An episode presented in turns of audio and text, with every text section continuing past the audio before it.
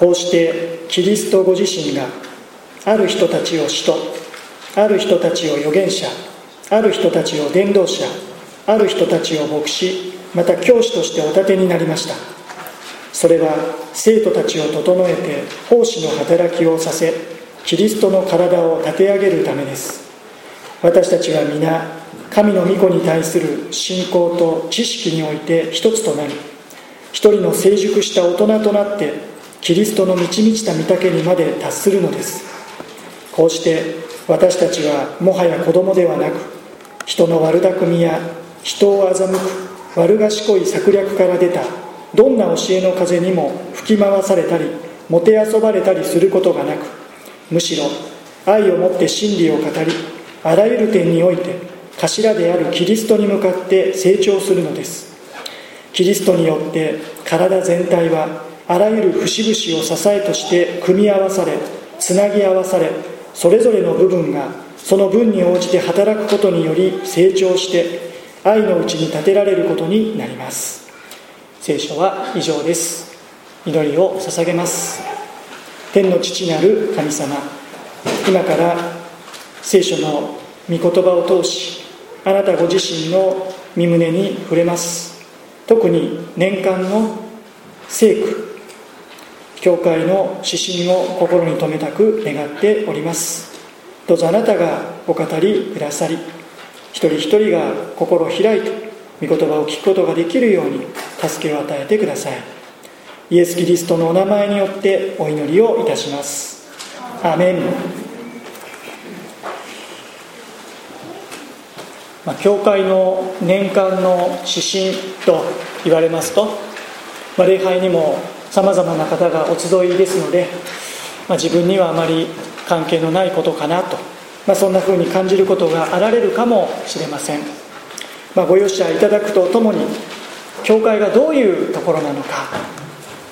何をなすべきところなのか神様何を願っておられるのか、まあ、そのことを共に心に留めていきたいと願っております。昨年この新街道が完成しました。素敵な建物です。本当に感謝なことです。それなりの費用時間労力を費やしました。大切に用いてまいりましょう。それでも教会は建物ではないわけです。では教会とは何でしょうか？一言で言い表すには限界があります。聖書を見ても教会とは例えば神の家族信仰の共同体イエス様を信じる者たちの集まりさまざまな視点角度この他にもさまざまな切り口で教会を表現します。しかし中でも新約聖書の多くの手紙の執筆者であるパウロという人が繰り返し教会をこのように表現していることは特筆に値します。それは教会とはキリストの体であるということです。エペソ人への手紙4章の11節からを読みましたが1章の23節には教会はキリストの体でありと書いてあります。教会はキリストの体であり。4章の11節から16節の中にも12節キリストの体。16節体全体。これは教会のことを指しているわけです。さらにパウロはキリストの体である教会その頭は頭はキリストご自身であると教えます。15節の頭であるキリスト。エペソ人への手紙と対をなすとも言われるコロサイ人への手紙。一章18節には御子イエスはその体である教会の頭ですと。こう明言されています。教会とはキリストの体でありこの体の頭ヘッドはイエス様ご自身であると。では私たち一人一人はと言われますとお開きにならなくても結構ですがコリント人への手紙12章27節こうあります。あなた方はキリストの体であって一人一人はその部分です。以前の訳では各機関ですと。エペソ書4章16節のあらゆる節々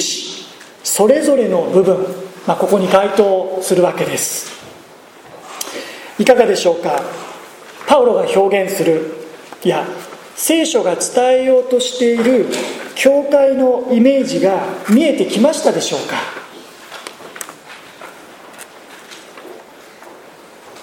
教会とはイエス様によって呼び集められ召し出された者たちイエスを信じる者たちの集まり。それはキリストの命に結び合わされたキリストの命に生かされている者たちの集合体有機体共同体。それで教会はキリストの体であると教えられるのです。この体全体は頭であるキリストにあって一つに結び合わされキリストの御心を行っていきます。イエス様がこの地上で行われた一つ一つの働き例えば御国の福音を述べ伝え。例えば街道で教え。例えばあらゆる病の人を癒された。それで教会はイエス様が行われたその御心をこの地上にあって実現しその働きを継承する。それが教会。それがキリストの体としての教会の使命です。ちなみに私たちの教会では礼拝交わり宣教教育奉仕この5つに教会の使命、まあ、イエス様の働きとその御心を見ています。私たち一人一人はキリストの体を構成する各部分各機関としてそれぞれの賜物重荷を用いて一致協力してイエス様の御心の実現のために教会を通して神の国建設のためにお仕えしていくのです。さてお読みしたエペソ書4章11節から12節を見ますとこのために教会には牧師が建てられているということです。もう一度4章の11節12節をお読みします。こうしてキリストご自身がある人たちを使徒ある人たちを預言者ある人たちを伝道者ある人たちを牧師また教師としてお立てになりました。それは生徒たちを整えて奉仕の働きをさせキリストの体を立て上げるためです。皆さんは牧師という立場の人間、まあ、ここでは私。一体何をする人だと考えておられるでしょうか。牧師とは何者？何者さんなのでしょう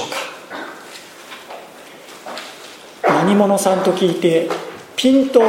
来る人は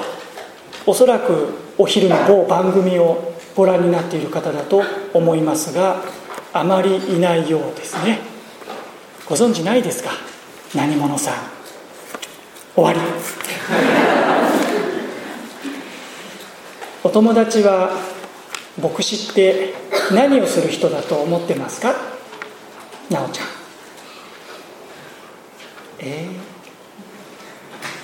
私の友人の牧師、まあ、お父さんが牧師だったんですね。小さい頃父親の職業を印刷屋さんだと思ってたそうです。それは毎日毎日お父さんが何かこう紙を印刷していたのを子供ながらに見ていたから。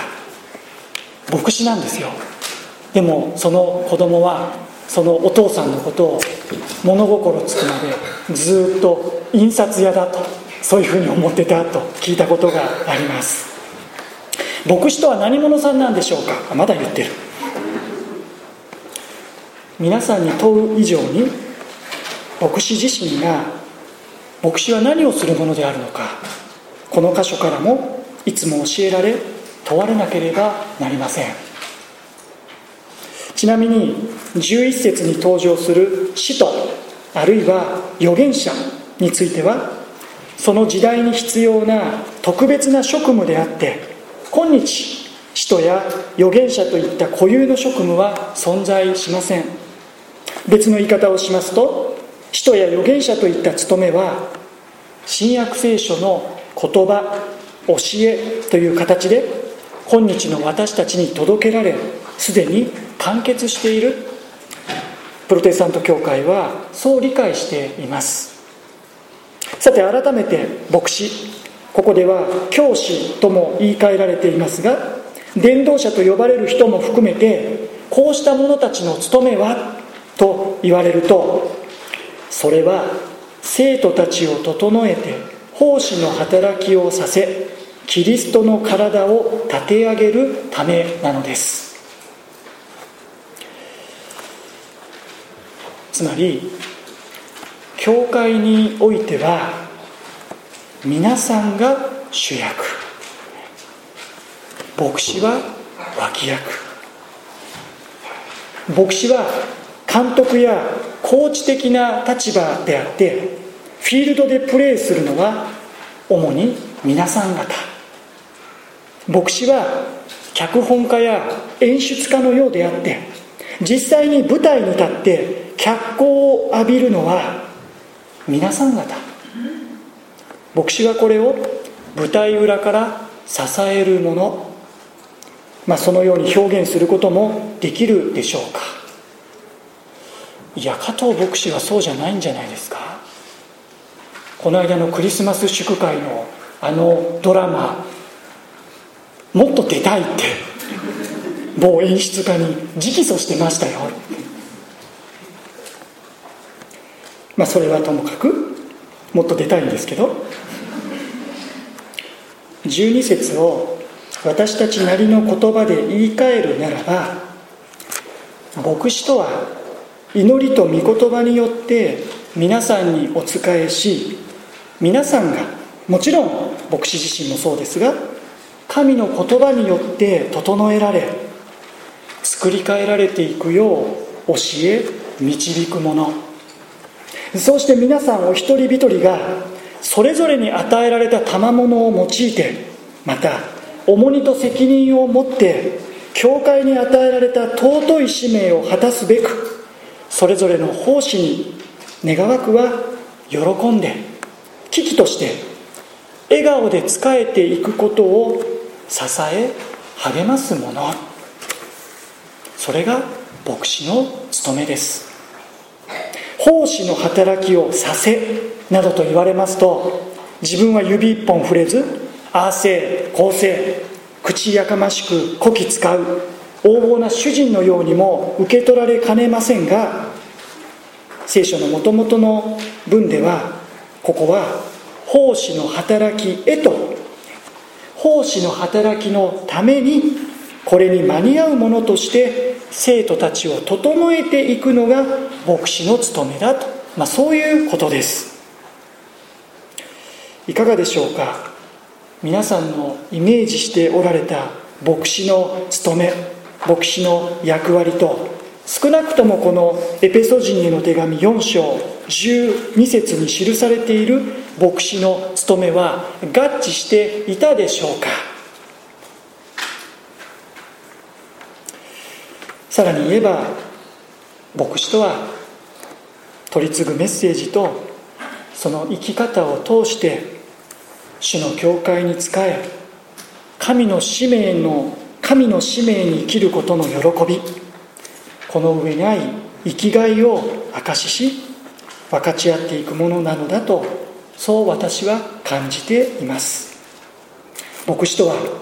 取り次ぐメッセージとその生き方を通して主の教会に仕え神の使命に生きることの喜び。この上ない生きがいを証しし分かち合っていくものなのだと私はそう受け止めています。やや大げさですけれども皆さんが牧師を見てああ教会に仕えるって素晴らしいな。神様の使命に生きるって本当に喜びなんだな。私もこのように生きていきたいな。とそう感じてくださることがあるなら私は牧師の務めを果たしたことになるのではないかとそのようにも感じています。いやこれは牧師だけの務めではないかもしれませんね。世の人がクリスチャンを見て私もこのように生きたいとそのように思うことができるならこれに勝る証はないでしょう。さて立てられている牧師に固有の職務があるとはいえ私たちは皆主にある兄弟姉妹。そこには何の優劣も差別もありません。目指すところは私たち一人一人が共に成熟した信仰者へと成長を遂げていくことにあります。それはキリストに似たものへと作り変えられていくことでありキリストの御丈にまで達していくということです。13節。エペソ人への手紙4章13節にこうあります。私たちは皆神の御子に対する信仰と知識において一つとなり一人の成熟した大人となってキリストの満ち満ちた御丈にまで達するのです。人間の体が子供から大人へと成長し成熟していくようにキリストの体である教会もまた成長成熟していくということです。では教会の成長とはどのようなことを指すのでしょうか？意味しているんでしょうか？たくさんの人が集まるようになること。立派な建物を建てること。いろんなミニストリーを展開すること。慈善事業社会事業を多岐にわたって行っていくこと。それが教会の成長成熟でしょうか？13節は私たちが皆神の御子に対する信仰と知識において一つとなり一人の成熟した大人となってとあります。ここを見ると教会の成長その一つの大切な指標は私たちが皆神の御子すなわちイエス様に対する信仰と理解を深めこの点においてしっかりと一致していくことにあると言います。これが教会の成長です。主は私たちのために何を成してくださったのか。それは何のためだったのか。このことを深く覚えながらでは私たちは何をしていく者たちなのか。正しい福音理解教会の使命この点における一致です。これが教会の成長成熟の一つの指標です。極論多くの人が集まっているかわずかな人が集まっているかよりもそこに正しい福音理解に立った一致があるかどうかこのことの方が教会には問われていると言って過言ではないでしょう。ではなぜこの点において一つとなり成熟した大人となっていく必要があるんでしょうか。それは14節。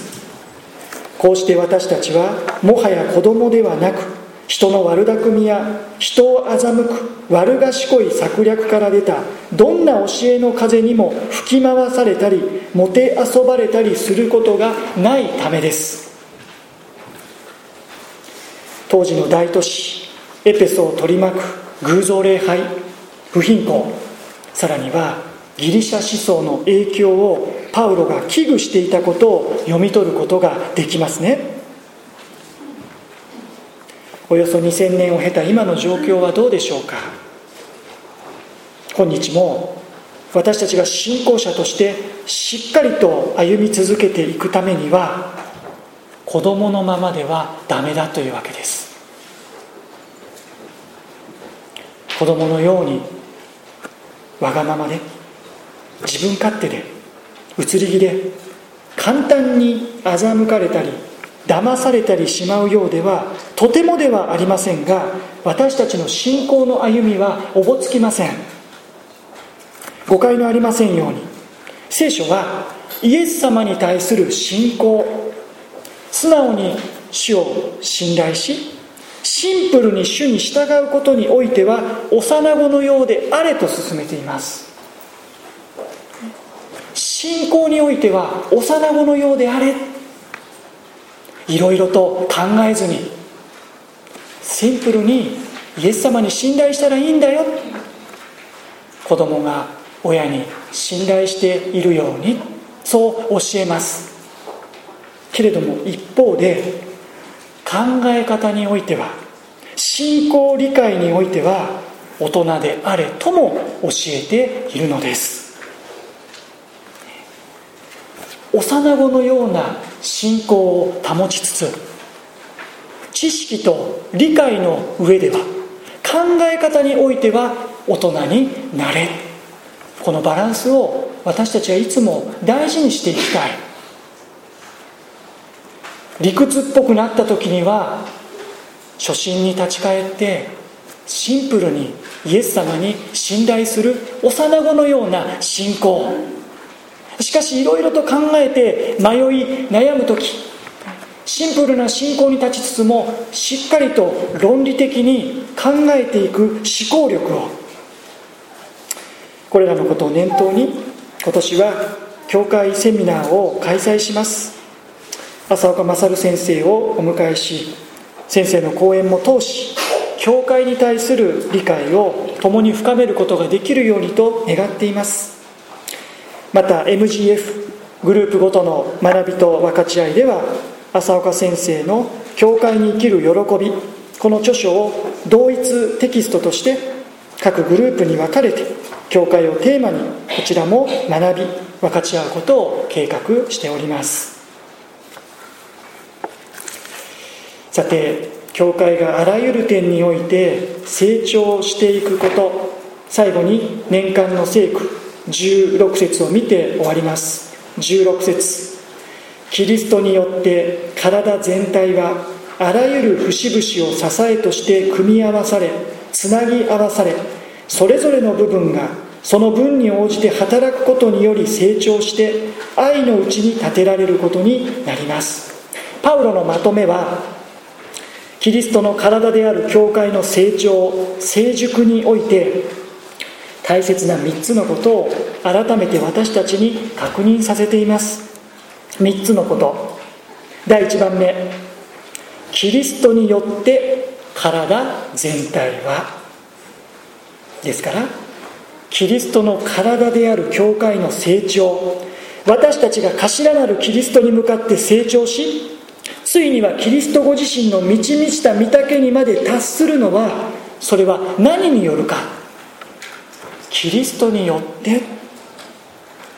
それはキリストご自身の恵みによるということです。コロサイ人への手紙2章19節にはこうあります。この頭キリストが元になって体全体は節々と筋によって支えられつなぎ合わされ神に育てられて成長していくのですと。コロサイ人への手紙2章19節はまさにエペソ人への手紙4章16節の下書きのような一節ですね。教会がイエス様の体である以上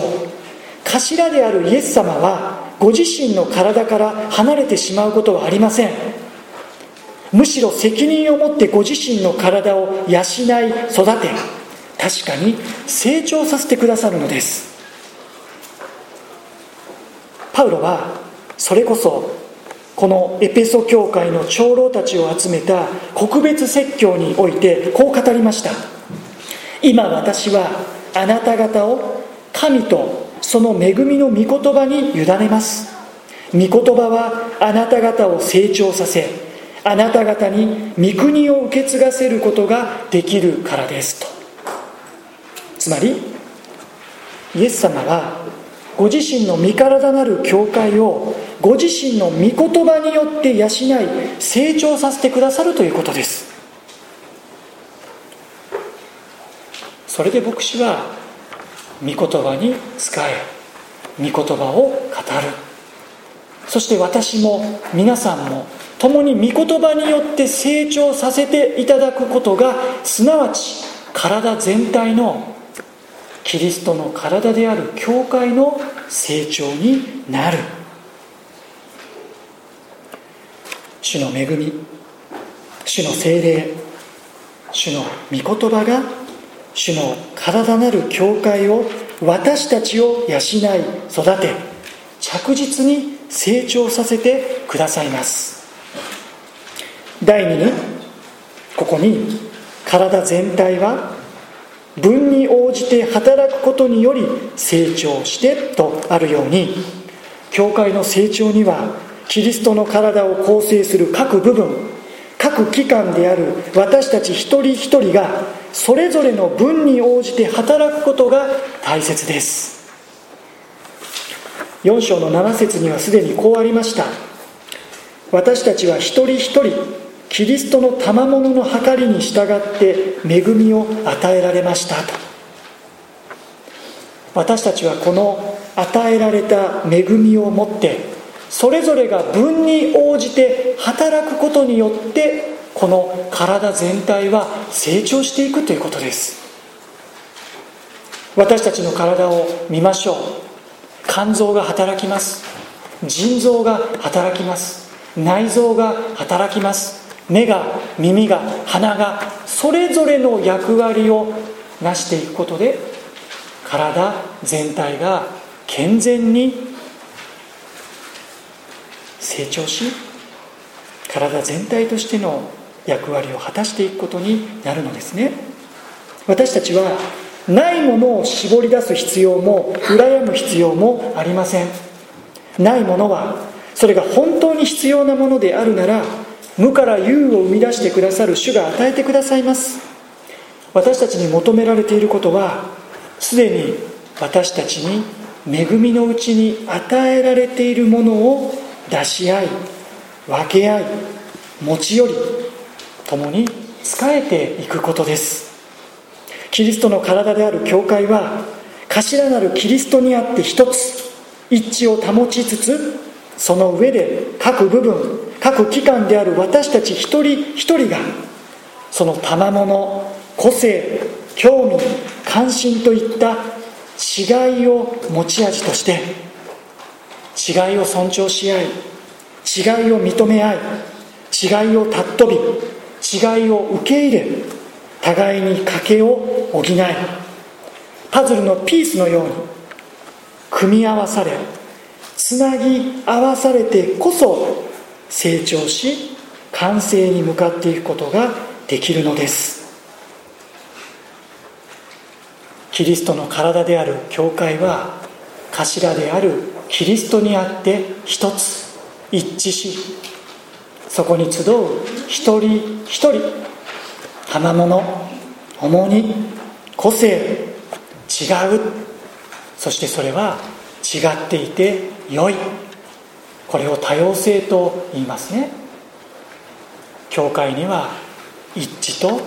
多様性が大切です。一致するところでは一致する。しっかりと一致する。でもそれぞれの多様性を尊重し合いながら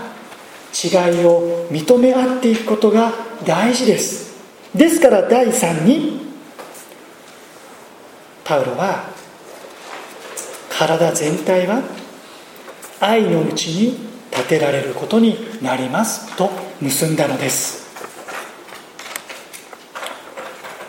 繰り返しますが教会はキリストの体。これを頭であるキリストご自身がその御言葉によって成長させてくださいます。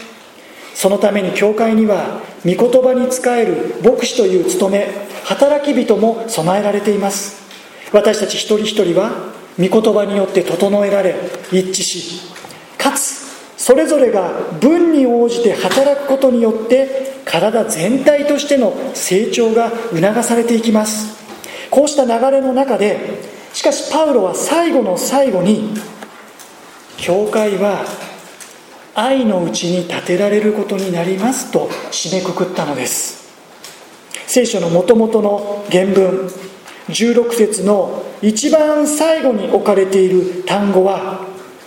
愛という言葉。アガペです。教会は愛のうちに建てられるところです。教会は神の愛によって建て上げられていくところです。愛がなければです。真理に固く立つ教会は世に対しても厳しくとも真理を語り続けなければなりません。それでも15節は愛をもって真理を語りとありました。愛を失った真理はただ人を傷つけ裁き脅し退けてしまうだけの狂気と化します。真理を語る時にも常に愛を持って愛の心で。この年の教会の年間標語は成長して愛のうちに建てられる教会です。この素敵な建物とともにキリストの体としての教会の成長集う私たち一人一人の成長を祈り求めましょう。共に使えるように召された私たち一人一人が神の御子に関する信仰と知識において一つとなり成熟した大人の信仰者となっていくことができますように。主にあるこの一致を土台としてしかし同時にそこに主にある多様性を認めお互いの違いを尊び受け入れ合いそれぞれの賜物重荷個性弱さをも持ち寄りながらこの時代この地にあってキリストの体なる教会としてイエス様の御心を実現していく群れとして何より主のご愛のうちに主のご愛の中でさらに成長成熟させていただくことができますようにキリストの満ち満ちた御岳へと達することができますようにお祈りします。キリストによって体全体があらゆる節々を支えとして組み合わされつなぎ合わされそれぞれの部分がその分に応じて働くことにより成長して愛のうちに立てられることになります。天の神様私たちの教会が成長して愛のうちに立てられることを願います。あなたのお恵みのうちに立派な素敵な美しい街道が完成しました。いよいよこの建物を用いていく。ここに集う私たちが教会がイエス様の体としてイエス様にあって一致しイエス様の働きをそれぞれの分を出し合いながらまたわきまえながらイエス様のなされたことを忠実に行い続けていくそのような教会としてください。あなたは滅びゆく魂に足を運び御国の福音を述べ伝えられましたから私たち教会はそのように御国の福音を述べ伝えます。あなたは街道で絶えず教えられましたから私たちもまた礼拝を中心に共に御言葉によって教えられ学び分かち合います。またあなたはやめる者たち傷ついている者たちの隣人となられましたから私たち教会もまた傷ついている者苦しんでいる者病んでいる者の隣人となりたいのです。こうしてイエス様がこの地上で行われた一つ一つの働き神の国の働きを私たちも継承し具体的に行うことでこの地上に神の国をもたらすことを願うのです。どうか建物とともにそこに集う私たちもまた成長しいよいよ豊かなあなたのご愛のうちに立て上げられていくことができるようにまたこの1年このことを特に心に留めて共に歩み続けていくことができますように導いてください。イエス様のお名前で祈ります。アーメン。